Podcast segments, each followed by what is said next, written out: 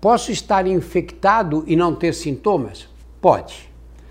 Você pode estar infectado ou porque você pegou o vírus recentemente, ainda não chegou a, a, manifestar sintomas, ou porque você vai ter uma doença com sintomas mínimos e que você nem vai dar importância, um pouquinho de tosse, um mal-estarzinho que a gente não dá importância, não é? Então, nós podemos ter essas infecções que nós chamamos em medicina de assintomáticas ou pouco sintomáticas.